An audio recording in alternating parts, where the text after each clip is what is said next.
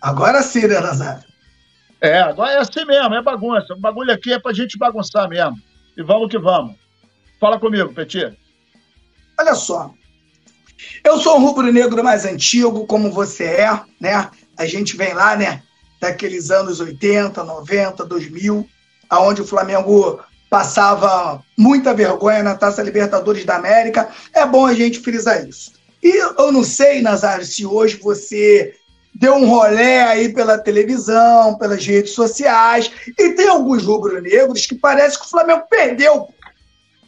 E o Flamengo não perdeu, o Flamengo ganha o jogo, e eu acho que o mais importante para o clube de regatas do Flamengo é a vitória. E a gente tem que analisar aqui uma série de coisas que aconteceu no jogo de ontem. O time do Olímpia vem para se defender com duas linhas de cinco, 10 atrás da linha da bola. Então, imagina você, torcedor. Você está jogando um jogo aonde o adversário ele não quer te, ele não quer te vencer. A proposta dele não é te vencer. E eles ficam com 10 jogadores atrás da linha da bola. Então, o campo ele é dividido em duas partes. Você joga, Nazário, com 20 jogadores em, um, em uma parte só do campo vira um society com 20 jogadores. Agora, né?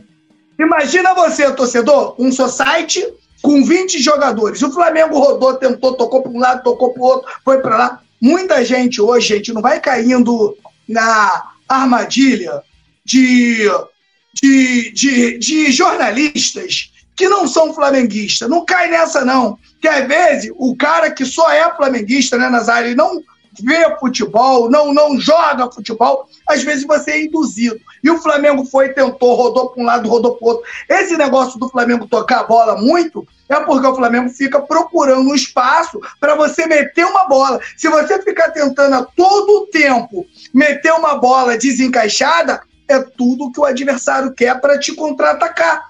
E o Flamengo ontem ele tentou, não fez um primeiro tempo da forma que a gente queria, a gente queria um primeiro tempo mais contundente, um primeiro tempo com mais intensidade. Não foi isso que aconteceu. O Flamengo empata o jogo ali no primeiro tempo. No segundo tempo, eu e Nazário fizemos aqui a, a, análise no intervalo do jogo e foi unânime a nossa a nossa o que a gente falou. Pega o Bruno Henrique, bota o Bruno Henrique um pouco mais por dentro, o Bruno Henrique acaba virando centroavante e abre o corredor para o Ayrton Lucas. Isso aconteceu, mas o Gerson também foi deslocado para lá. Lembrando que o Gerson é um jogador que não tem velocidade para fazer esse corredor. A parada do Gerson, né, Nazário, é mais por dentro, é mais toque de bola, é empurrar uma bola. Agora, correria na velocidade é um pouco fora do que o Gerson está acostumado,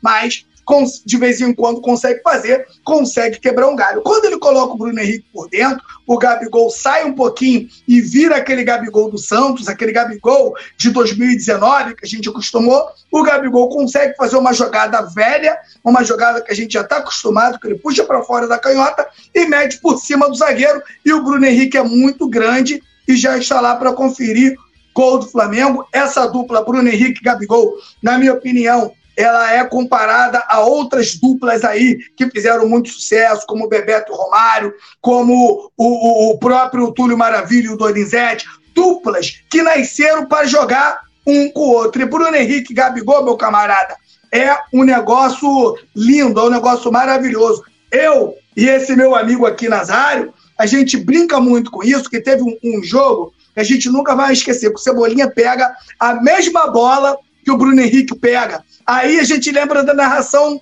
do, do, do, Galvão. O Gabigol tá pedindo, o Gabigol tá pedindo. Sabe o que o Cebolinha faz? Ele finaliza e perde o gol. E a gente ficou aqui reclamando uma semana disso, porque é muito importante que os jogadores de ataque tenham essa, esse entrosamento. E Bruno Henrique e Gabigol têm muito entrosamento. E digo para vocês aqui, nação, sem medo de errar, Bruno Henrique é o maior reforço do Flamengo da temporada. A melhor coisa que aconteceu para o Flamengo foi sim a volta do Bruno Henrique. Vocês podem perceber que o Cebolinha tá tentando, tá tentando, tá tentando. O cara tá parado, nem treinado, nem treinando tava. Treinou dois meses, foi pro campo, já ganhou a vaga aí de todo mundo. Então, o Bruno Henrique é extremamente importante para o Flamengo. O Flamengo ganha de 1 a 0, não mata o adversário, né? O adversário não está morto, porque vai lá para Defensores, eh, Defensores del Thiago com uma, perdendo de 1 a 0, mas tem uma coisa, Nazário. Eles vão ter que sair para o jogo para tentar matar o Flamengo. E quando sai para o jogo contra o Flamengo, meu camarada, a gente já sabe o que acontece. É Rascaeta, é Everton Ribeiro, é Gabigol, é Bruno Henrique. Então, eu acho que o Flamengo vai ter um jogo mais confortável lá, Nazário, do que aqui. Porque a gente tem um adversário que vai tentar o jogo. Muitos jornalistas estão comparando o jogo do Grêmio, do Flamengo contra o Grêmio. Mas eles não analisam, Nazário, que o Flamengo, que o Grêmio joga dentro de casa e sabe que se não matar o Flamengo dentro de casa, fora de casa, fica quase impossível. Então foi por isso que o Grêmio tentou vencer o Flamengo dentro de casa e o Flamengo teve espaço para matar o jogo. Então, Nazário, por mais que o jogo não tenha sido aquilo que o Rubro Negro queria, mas eu estou muito feliz com a vitória do Flamengo nas oitavas da Libertadores, Nazário. Vitória do Flamengo, ontem 1 a 0 em cima do Olímpia, o decano, né, no caso. E aí, o que que acontece? Dia 10 nós vamos enfrentá-los é, lá no Defensores del Chaco. O Flamengo tem o, o empate aí, né, como vantagem, vai chegar lá e vai jogar com o empate embaixo do braço. Pô, quase que eu espirrei aqui. Bom, vou mandar aqui um abraço para o Matheus Cotrim. Petit, mandei aquela paródia de você conversando no celular com o Botafoguense para uma amiga minha botafoguense e ela ficou boladona. É, mestre, Nasa, mestre Nasa, careca e com barba loura, dá para entrar no filme da Barbie. Meu irmão, olha para minha cara, meu parceiro. Tu acha que eu vou entrar em filme de Barbie? Isso aí é para outros integrantes aqui do Coluna. Tem dois que vão entrar no filme da Barbie. Um tem a cabecinha grande e o outro come pera. Não vou falar nome, não. Yuri Reis, buenas, buenas noites, meu amigo Petit, Nazário e produção. J. Milton, sempre Silva, salve meus amigos, saudações rubro-negras. Like amassado é muito importante o seu like, hein?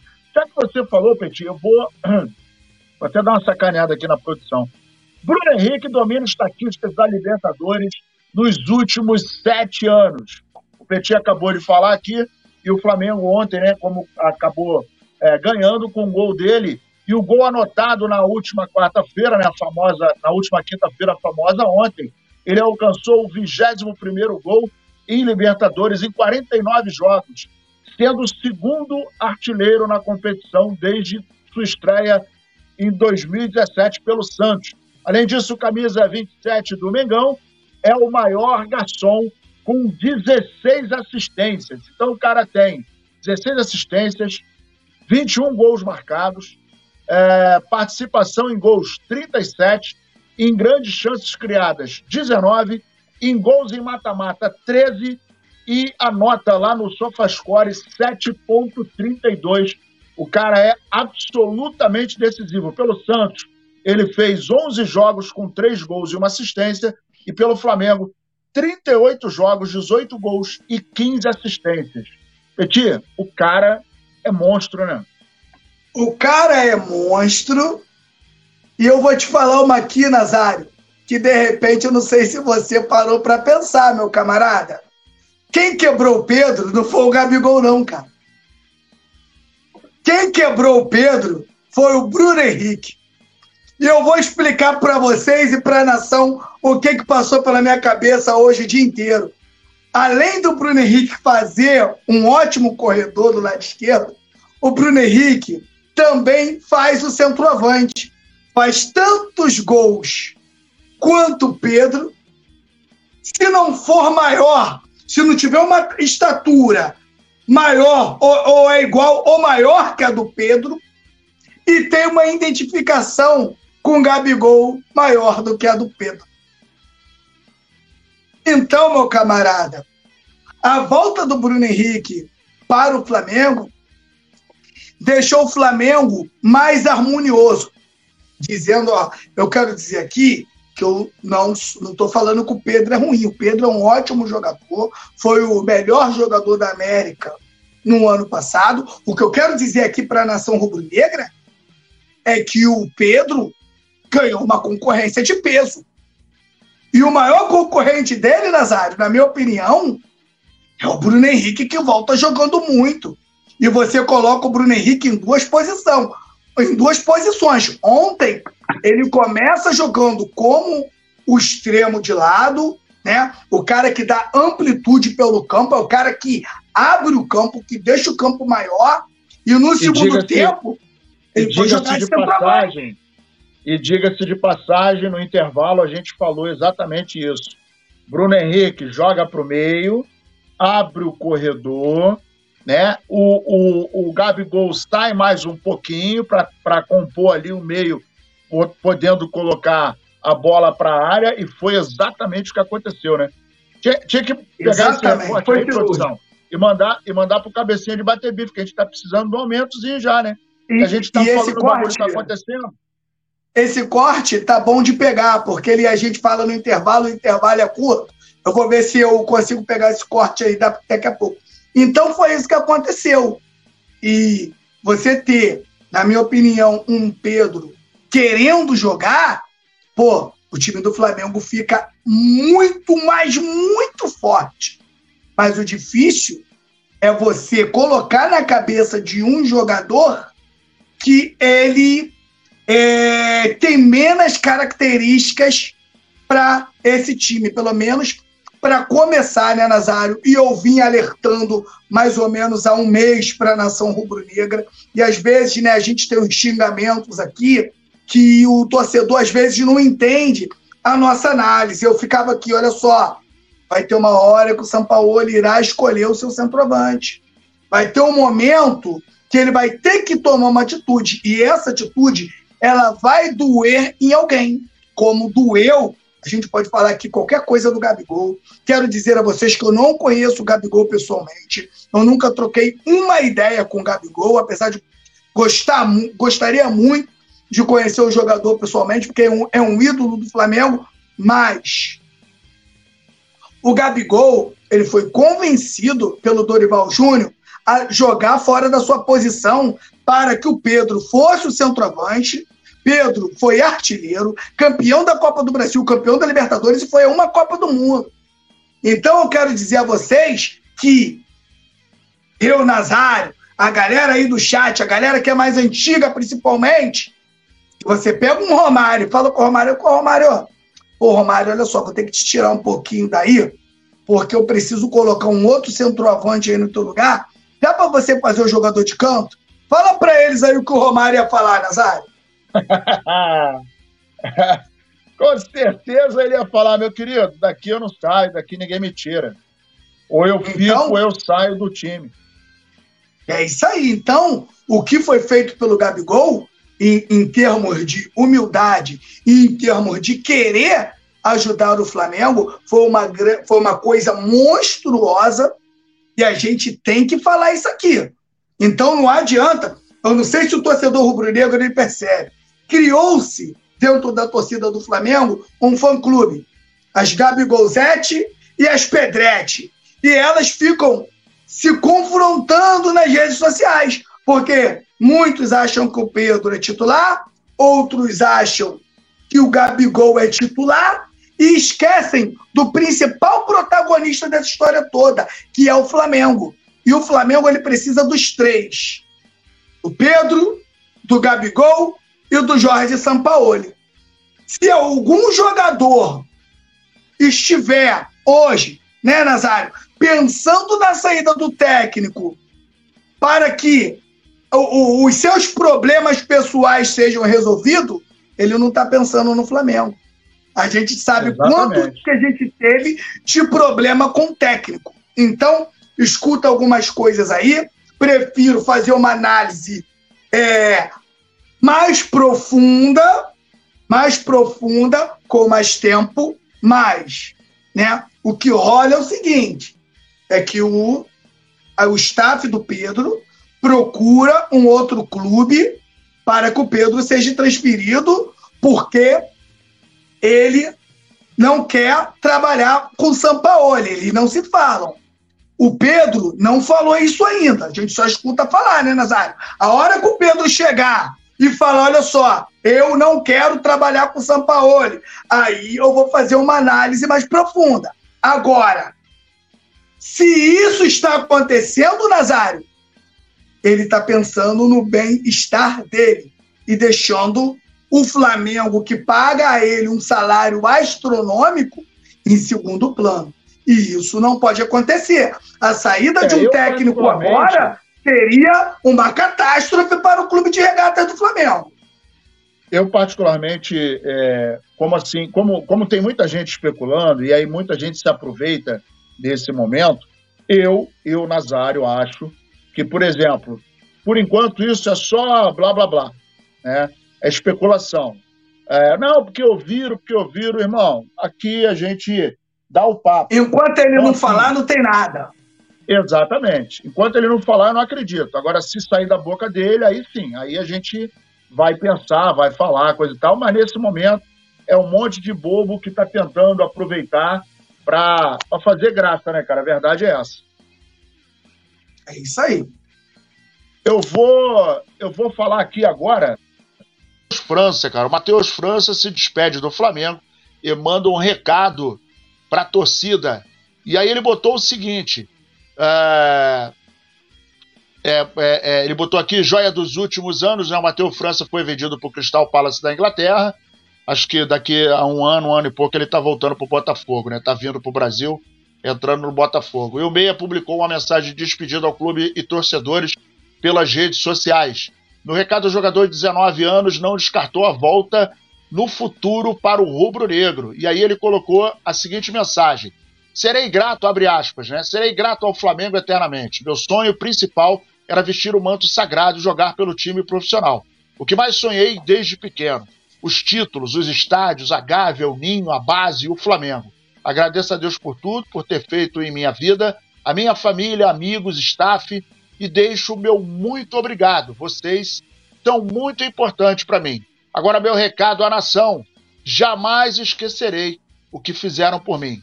A maior torcida do mundo foram momentos inesquecíveis. Ficarão para sempre na minha memória e no coração. Estou indo, mas com vocês no coração. Vou seguir meus objetivos e quem sabe nos encontraremos novamente. Obrigado por tudo. Bacana, né, cara? Ele é um moleque que merece e tem um futuro brilhante, né, Petit? Futuro brilhante, a gente já conversava muito, falava muito desse jogador aqui nos nossos programas, que o, o Matheus França, ele tem cara de criança, né? Você vê o Matheus França na televisão, você assiste o Matheus França pessoalmente, você olha o semblante do, do Matheus França, você que ele vê, você vê que ele tem um rosto de menino, cara, tem um rosto de adolescente, mas tem uma diferença, Nazário, de dois jogadores do Flamengo para jogadores de outros clubes, Nazário. Não sei se você consegue perceber isso. Os jogadores do Flamengo, na maioria deles, quando chega nessa idade, ele está pronto para jogar no time profissional. O corpo dele está formado para tomar um tronco, para sair quando o bicho pega para um jogo mais pegado. O Matheus França ele tem corpo de profissional. O Vitor Hugo, ele tem corpo de profissional. E na minha opinião, humilde opinião aqui de um rubro-negro igual a vocês, é o seguinte: na minha opinião, o Flamengo vende o Matheus França precipitadamente. E eu vou dizer o porquê. Eu não sou contra as vendas, tá? Porque são as vendas dos garotos que tornam um Flamengo muito forte, porque o Flamengo vende um jogador que está em evolução e contrata um jogador pronto. O que, que esse jogador pronto te entrega? Títulos. Então é por isso que foi com a venda do, do Vinícius Júnior, Paquetá e outros jogadores que o Flamengo conseguiu montar esse time aí tão forte que desde 2000, de 2019 para cá o Flamengo já ganha 12 taças. Então é, é muita taça, são muitos títulos. Então, eu não sou contra a venda. Só que, Nazário, Eu não sei se o que você pensa disso, mas eu faria uma análise. O que, que eu tenho no banco para fazer um jogo mudar? Qual, quem que está entrando aí, né? Cebolinha, o próprio o, é, Luiz Araújo, né? Pelo, pelo outro lado, e o restante a gente tem a gente tem meio campo, já com o Marinho, graças a Deus, já se encontra em outro clube.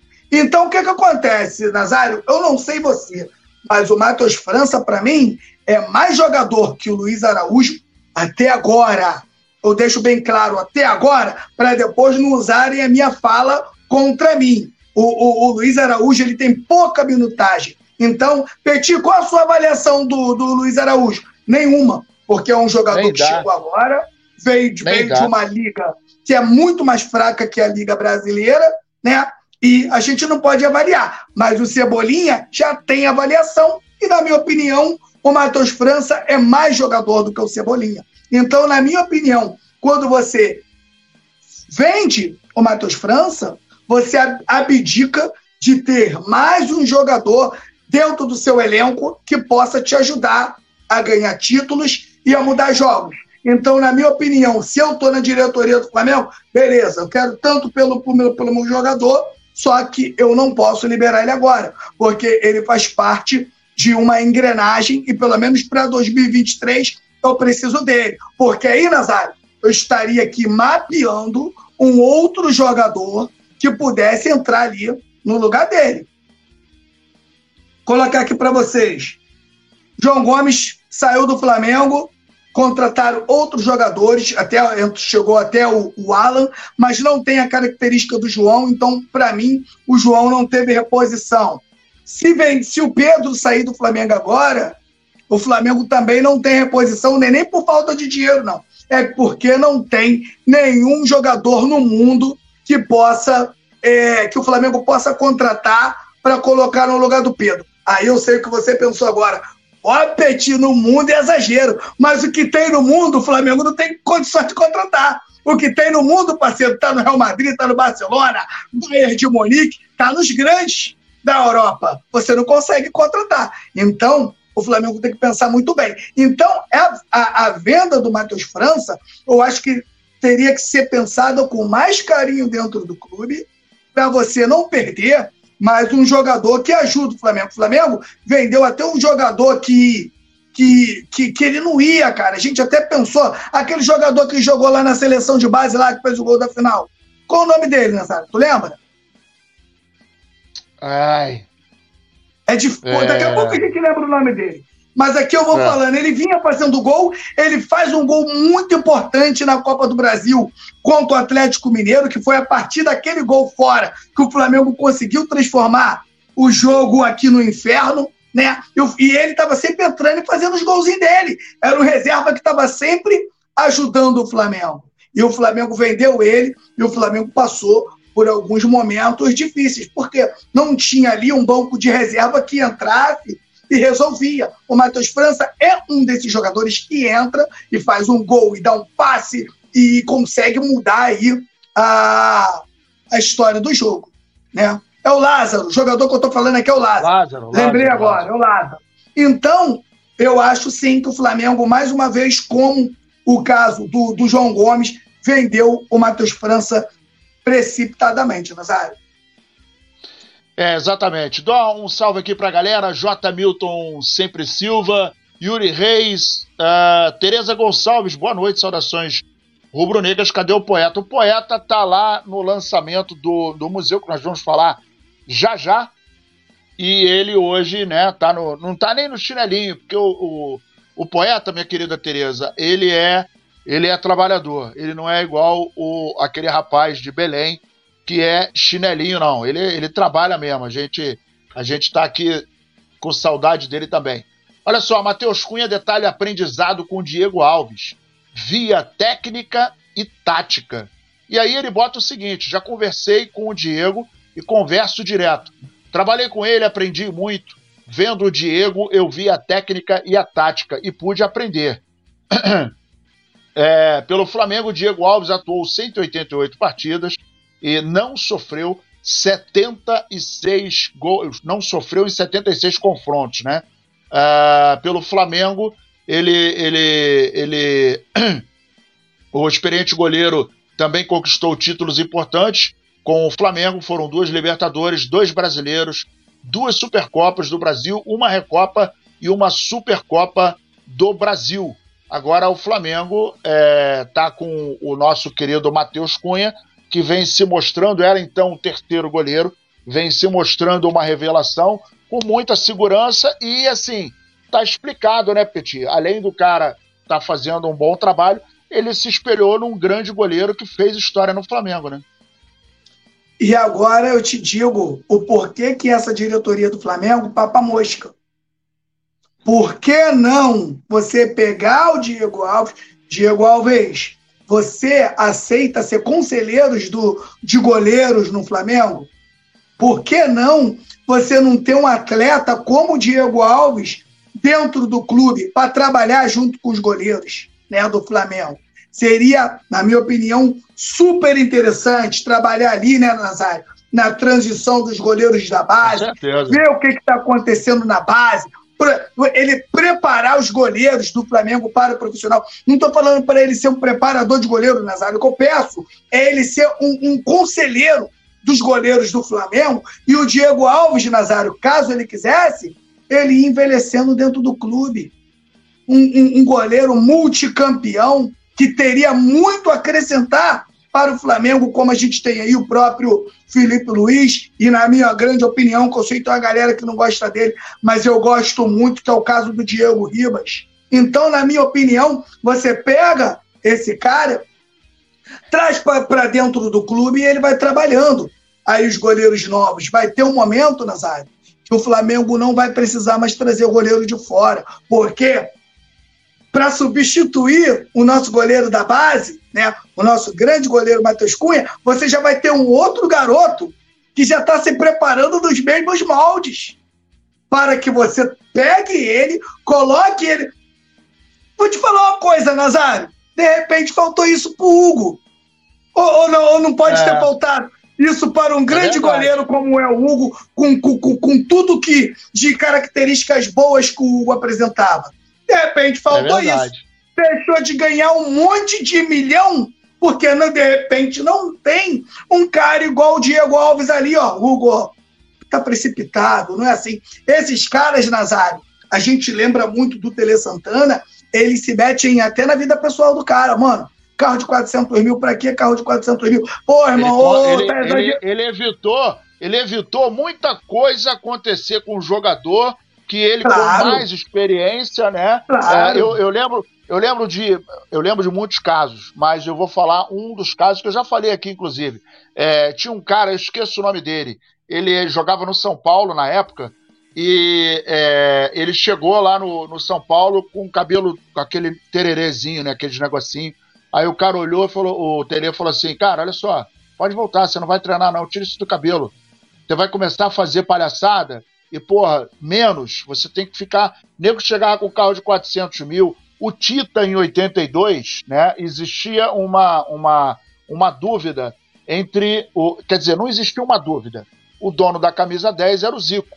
E o Tita, né, tava querendo tra trabalhar com a camisa 10 e tal, até que o Tita virou pro, pro Tele e falou: Eu só vou pra seleção se jogar com a 10. Aí o Tele falou: Então você não vai, querido. E não foi. Efetivamente, né, decididamente, ele não foi. Então era um cara que ele ele não é que ele se metia na vida do cara, ele ele alinhava, né? Ele é porque a galera se deslumbra, né? Muitos jogadores se deslumbram e se perdem no meio do caminho. É isso aí. Teve um caso também que o jogador chega com um carro caríssimo no treino e ele pergunta: "E aí, cara, tu já comprou a tua casa e a casa da tua mãe?" "Ah, não comprei não. Tu vai morar dentro do carro? Devolve o carro agora." O jogador teve que devolver o carro, comprar um é apartamento para ele, para a mãe, para depois ele voltar. Então, ô Nazário, se você tem um cara como esse dentro do clube, você pode evitar muita coisa. Então, na minha opinião, o Matheus Cunha, eu digo aqui para vocês que eu tive o prazer de entrevistar ele num jogo do Flamengo, assim que acabou o jogo. O Matheus Cunha, eu não vejo o Matheus Cunha como um goleiro da base, você olha para ele, você conversa com ele, você já vê que ele é um goleiro pronto. Ele é um goleiro que ele dá esporro lá no Davi Luiz, no Rodrigo Caio. Ele não quer saber se ele é mais novo, não, irmão. Tá errado, tá no posicionamento errado, ele larga o esporro. E outra coisa que me agrada muito em um goleiro. Galera, pode reparar a câmera. A câmera da TV mostra muito um jogador para quem conhece futebol. A câmera pegou o jogador. O jogador está com semblante tranquilo, está se divertindo com o jogo. Esse é um jogador a nível de Flamengo, a nível de Corinthians, a nível de time grande, onde o bicho pega, onde a pressão é grande. Vou dar um exemplo aqui. Jogo contra o Atlético Paranaense, ele busca uma bola no alto, cai. E ele tá rindo, cara. Ele tá rindo com os zagueiros do Flamengo, se ligou? Então ele tá se divertindo. A gente olhava pro goleiro Hugo na câmera, o Hugo tava com, com o olho esbugalhado, suando frio, ele não queria estar ali. Por quê? Porque aquilo ali para ele estava sendo uma coisa que sacrifica, sabe? Estava sendo um peso para ele ser goleiro do Flamengo e é um excelente goleiro. Tinha tudo para chegar a ser tanto que foi convocado para a seleção brasileira com o Tite. O Hugo tinha tudo para ser um dos maiores goleiros do mundo, na minha opinião, por todas as características que o Hugo tem. E hoje a gente vê aí o Matheus Cunha, que acaba furando uma fila, né? Por isso que eu digo, você tem que estar preparado, porque o Matheus Cunha estava preparado pra, para uma má fase do Santos. Se o Santos não tivesse má fase, ele não teria oportunidade. Acabou tendo oportunidade, estava pronto para agarrar essa oportunidade. Matheus Cunha está de parabéns e está aí, na minha opinião, com um ótimo professor, que é o Diego Alves. Exatamente. Galera, o Flamengo pode ficar sem o Maracanã por 30 dias. E aí é o seguinte: como é o principal palco da decisão do torneio continental, a Comembol planeja dar uma pausa de 30 dias, um mês antes do encerramento da competição. Lembrando que a final está marcada para 4 de novembro no Maraca. Então, sendo assim, o Flamengo vai ficar aí 30 dias sem uh, utilizar o Flamengo, né?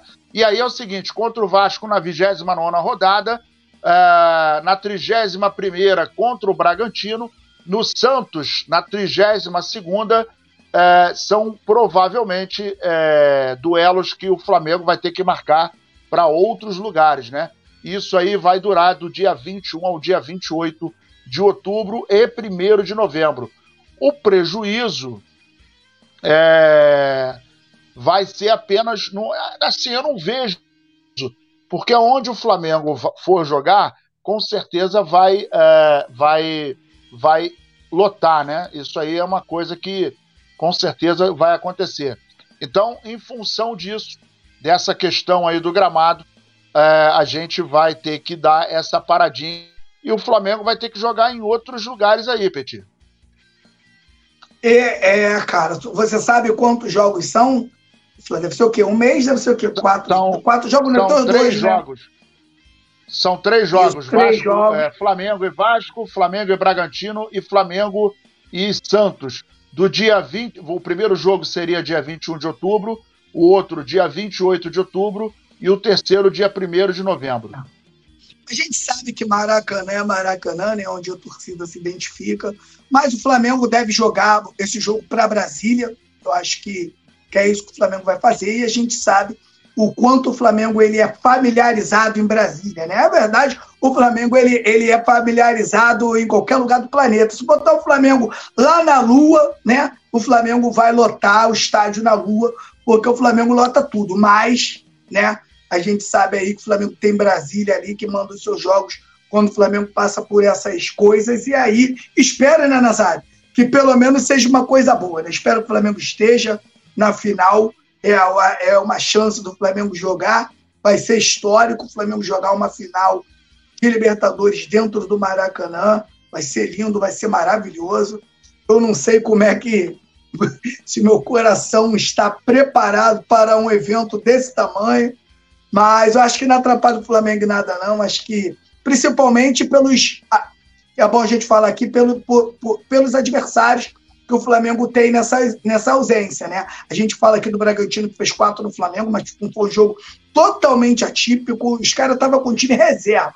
Meteu quatro no Flamengo, isso não creio que, que isso aconteça novamente. Tem um próprio Vasco, que o Vasco está numa situação bem ruim, né? Indo aí, voltando para a Série B, está arriscado para a Série B no primeiro turno.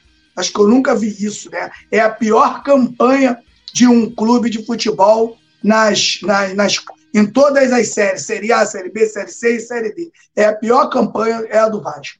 Então, eu acho que não vai atrapalhar, não. Acho que o Flamengo vai conseguir seguir bem essa nossa a trajetória em 2023. É isso aí. Uh, hoje nós tivemos aí com as bênçãos do Zico, né, a inauguração do Museu do e tivera, é, tiveram lá várias celebridades, alguns ex-jogadores, e o museu é, com várias fotos, troféus, camisas e grandes coisas lá, né? E, e assim, foi uma, uma, um evento muito bacana. É, inclusive, o nosso querido poeta está marcando presença lá. É, só achei um detalhe, né? Do, dois detalhes aí que eu vou, vou, vou é, comentar aqui. Perguntado ao presidente sobre a questão do Pedro, né, que era inevitável, uma vez que ele não fez nenhum pronunciamento, pronunciamento oficial, nem ele, nem nenhum representante do Flamengo, e óbvio, perguntaram sobre a situação do Pedro. No momento, ele falou que estava tudo equalizado, estava tudo bem, coisa e tal, e que se o Benfica é, realmente for é, do desejo dele, da vontade dele pegar o Pedro, que pague a multa e que faça um contrato bacana com o Pedro, mas que no momento ele é atleta do, do Flamengo e que o Flamengo uh, não vai abrir mão dele, né? E que o evento que aconteceu já passou, faz parte já do passado e que o Flamengo agora tinha outros rumos, outras metas e outros objetivos. É, pela primeira vez ele fala mas deveria ter falado isso anteriormente, né, Petit? Uma outra coisa que eu também vou passar aqui para a galera, que é o seguinte: o, a expectativa do museu é algo em torno de 400 mil pessoas que visitem ao ano, né, o Flamengo, o Museu do Flamengo, mas o preço é salgado, né? 80 reais a inteira e 40 a meia. E aí, Petit? Vamos lá, vamos começar falando do museu, que, na minha opinião, é uma ideia maravilhosa. Isso aí é uma, é uma vontade do Flamengo já antiga, de poder ter ali né, o resgate de toda a história do clube. Lembrando que lá não é só futebol, tá todos os, os esportes do Flamengo lá, vão ficar lá eternizados. Espero que o Flamengo aumente ainda mais a sua galeria de troféus em 2023. E é bom, né, a gente falar aqui, né, Nazário, que lá não tem bicicleta, lá não tem livro, lá não tem título ganho no fax e nem Série B. É bom a gente deixar bem claro, né, para a nação que você vai chegar lá e realmente você vai ver muita coisa de interessante. Eu faço um convite também, né, para outros torcedores que não conhecem aí a Taça Libertadores, né? Não conhece aí um título mundial e outros títulos que o Flamengo venceu. Dá uma passada lá, perde esses oitentinha, vai lá, olha lá o, o, a sala de troféu do Flamengo, que é realmente uma coisa absurda. Agora, né? Eu acho que o Flamengo deveria ser mais amigo de quem faz o Flamengo que é o povo, é o povão. De repente, Nazário, quando você coloca 80 reais, de repente é barato para uma parcela do torcedor. E a gente sabe como é que é nego o espírito de porco. Se você bota o mais barato, o rico vai no mais barato. Tu sabe que tem isso, né, Nazário? Então, na minha opinião, o Flamengo quer deixar 80, pode botar até 100 não tem o menor problema. Desde que o Flamengo pegar, só vamos botar toda segunda-feira é preço popular. o cara vai com o contra-cheque dele, né, Nazário? Até um valor, comprova, né, o que ele ganha e bota aí baratinho para o torcedor comum poder ir lá ver o museu, tirar uma onda, levar o seu filho, levar a sua família para ver isso. Flamengo, Rodolfo Landim, por favor, Rodolfo, inclui a galera mais pobre nos projetos do Flamengo. É um pedido que eu faço a você aqui. Um torcedor do Flamengo já vai na Gávea. A maioria é Zona Oeste, Zona Norte, já é longe da zona, é Baixada, já é longe do, do, do da Gávea. E botar 80 reais, cara, para o povão, eu acho que não é legal. Então, Rodolfo Landim, por favor, alguém do Flamengo que estiver vendo a gente, coloca pelo menos um ou dois dias de promoção para a galera poder ir, igual é aqui no Aqua Rio. O Aqua Rio tem o seu valor e tem um dia que, que é mais barato. Então, por favor, faz vou isso. Te falar, Vou te falar um negócio, cara. Vou te falar de coração. O Flamengo hoje tem a expectativa de 400 mil, 400 mil espectadores é, por ano com esse valor. Cara, poderia perfeitamente botar essa parada aí para 30 merréis, 30 merréis, inteira, 15 meia, e aí faria um dia de, porra, pra galera que é torcedor do Flamengo, que ganha um salário mínimo, coisa e tal, meu irmão, vai entrar, vai pagar 10 pratas. E aí botaria numa segunda-feira ou um outro dia. Cara, que ao invés de 400 mil, eu vou te falar aqui, é um milhão e meio, dois milhões, mole, mole. Claro. E aí você claro. vai facultar, você vai facultar ao, o rubro-negro de baixa renda, porque, pô, 80 reais, pô, aqui se for eu, eu, Silvia e Iago, 8 e 8, 16. Com mais 40, 200 pratas, irmão. 200 pratas. Cara, é, é uma história linda, tem vários troféus, tem camisas, tem a história do Flamengo toda, beleza, bacana. Mas, cara, vamos pensar no, no, no torcedor que é mais humilde, que ganha um salário mínimo, que até ganha um pouco a mais de um salário mínimo, porque a situação está muito complicada, mas que, pô, 80 reais, o cara, se o cara for, ele, pô, vai ele e o filho, 160 reais. Aí o cara vai de bico seco, não come nada, não bebe nada, tem o transporte de ida, tem o transporte de volta. Pô, cara, é muita covardia. Poderia colocar 30 reais a inteira, 15 a meia, pô, para poder é, é, é, liberar, facultar o acesso de mais rubro-negros, né?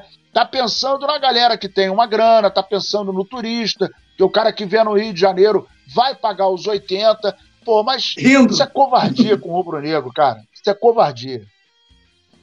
É isso aí, cara. Tem muita coisa que o Flamengo deveria fazer para a galera mais pobre e não faz. E isso deixa a gente muito chateado. Aí depois vocês ficam reclamando o porquê que a pirataria do Flamengo aí, né, faz tanto sucesso. Então acho que vocês deveriam pensar em, em, em mais coisas, né, para o, o torcedor mais pobre do Flamengo estar mais perto do Flamengo já que esse torcedor foi tirado do Maracanã. Eu não sou eu que estou dizendo, não. Só a galera que vai no Maracanã aí vê co, ué, como o. A galera dos anos 80 e 90, hoje que vai no Maracanã, quem vai sabe que o torcedor do Flamengo mudou totalmente a sua característica.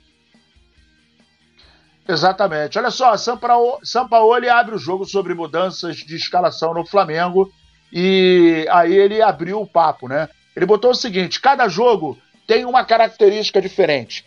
Quando tem um elenco de 25 jogadores, tenho que ver a competência interna dos profissionais e isso dá a possibilidade de dar descanso aos mais desgastados. E os que entram aproveitam, porque tem muito, tem muito bom nível e vai, vai brigar pela posição.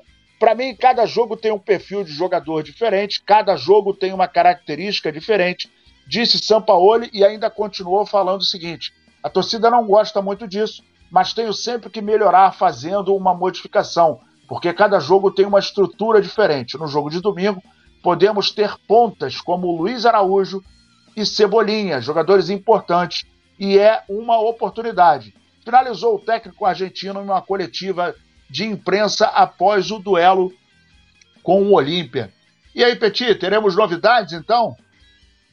Ah, com certeza, né? Com Jorge, Jorge Sampaoli, é, a gente realmente a gente fica aí, né? A cada dia esperando uma situação diferente. É por isso, Nazário, que quando ele chega nos clubes, ele vai me pedindo contratação, porque para trabalhar com São Paulo, São Paulo gosta de trabalhar com elencos longos. Então não adianta querer enganar ele, falar que vai contratar no contrato, não, porque ele pega as coisas dele e mete o pé, tá? O São Paulo, ele não é apegado a nada, não, ele vai embora. Careca, o careca ele é sinistro. Então é por isso que, que, que o Flamengo, Nazário, o Flamengo tentou fazer uma coisa que, na minha opinião, acabaria, acabaria com o futebol brasileiro. Porque se o Flamengo contrata o De La Cruz e o Claudinho juntos, era para acabar. Porque ele, ele iria ter Claudinho, De La Cruz, Everton Ribeiro e Rascaeta. E você podia ficar trocando essa dupla aí em cada jogo, Nazário. Imagina um dia você jogando com a Rascaeta e De La Cruz, no outro jogo com Everton Ribeiro e Claudinho, e assim ele ia ali de, é, é, descansando seus jogadores e o Flamengo sempre com um time muito forte, né? Então, o que que é, é eu sei que não está na pauta, mas até falei isso hoje no Barbeiro. O que que eu faria? O Flamengo, em vez de contratar os três, eu teria ido direto no De La Cruz, Nazário. Direto, direto. É quanto e a multa é quanto? Eu também. Chegava perto da multa, pegava o cara e trazia. Acabou. Papa. E, e, e, no ano que vem, você ia se preparando para trazer o Claudinho. Aí uma, preparação para chegar lá bonito, sem os caras, para não dar chance dos caras negarem. Né? Então, acho que o Flamengo poderia ter ido só no De La Cruz e teria contratado um jogadoraço. Mas, se falando de, do, do São Paulo, o São Paulo ele é um técnico que ele prefere trabalhar com um número maior de jogadores no elenco já para não acontecer o seguinte: às vezes você tem um time titular absoluto, Nazário. Aí vamos supor a lesão do Bruno Henrique, que te deixa sem um jogador maior tempão, né? Então ele prefere não, não correr esse risco. Ele prefere deixar outros jogadores aí também preparados para jogar. E ele entende que cada jogo é um jogo, cada jogo tem suas características, cada jogo é, precisa de um de um jogador específico para aquele jogo, ele entende isso, né? Eu sei que o torcedor não gosta, eu não gosto. Ele falando isso, ainda na minha opinião, deixa uma injustiça ainda mais gritante com o Rodrigo Caio, que ele poderia estar aproveitando o Rodrigo Caio dentro desse contexto, né? E, e não aproveita, mas o Jorge Sampaoli é assim, e quem contratou ele sabia o que estava contratando. Ele nunca enganou ninguém. Então é por isso, Nazário, que às vezes acontece alguma coisa. Ah, o Sampaoli, olha só. Quem contratou o Sampaoli já sabia. Então eu prefiro colocar a culpa em quem contratou e não no profissional que já o mundo inteiro sabe como ele é e ele foi contratado justamente para fazer isso. Se você traz um profissional para dentro da sua empresa e você já conhece o profissional de longa data, é porque você dá carta branca para aquele profissional fazer tudo que ele entende como o correto.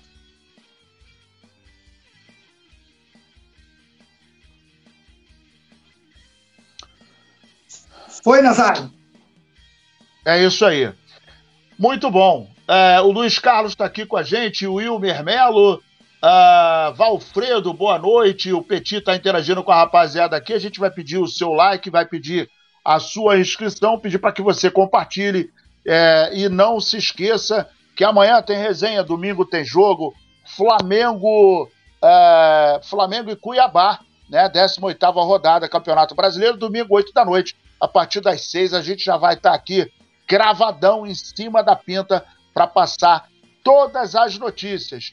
Quero agradecer a você que acompanhou a gente aqui é, e que continue nos acompanhando, beleza? Rafael Pinheiro, muito obrigado.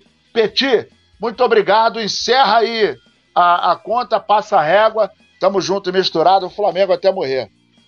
Boa noite, meu amigo Nazário. Boa noite, meu parceiro Rafa na produção. Boa noite, toda a nação rubro-negra. Convido a você a se inscrever no nosso canal, deixar o seu like, ativar as notificações de sininho e não deixar de votar no Coluna do Fla no Prêmio IBEST. E para finalizar, peço a vocês que siga as nossas redes sociais. Tá aqui, arroba Clube. Tem muita coisa lá. Inclusive, acabei de postar um, um, um trecho da entrevista do Pet no Pode Fla. Convido você também a assistir a entrevista do Pet Covid direto comigo com o Túlio. E peço a vocês também que siga o Nazário e fique por dentro de todo o trabalho que o Nazário faz lá. Valeu, rapaziada! Boa noite e saudações rubro-negras. Alô nação do Mengão! O Coluna do Fla está concorrendo ao prêmio IBEST na categoria Esportes. Vamos votar e votar muito para mostrar a força da nação rubro-negra e ajudar o Coluna do Fla a ganhar esse prêmio importante. Vamos votar! O link tá na descrição do vídeo e fixado nos comentários. Alô nação do Mengão! Esse é o Coluna do Fla. Seja bem-vindo! Se inscreva no canal, não esqueça de deixar o seu like, pega o link, compartilha para geral, comente, comente bastante, queremos te ouvir. Aqui você tem a melhor transmissão dos jogos do Flamengo na internet. O Coluna é brabo e tem o Podfla, o podcast da nação. É muita resenha e um show de cobertura do maior do mundo, do jeitinho que a nação merece. Esse é o Coluna. Saudações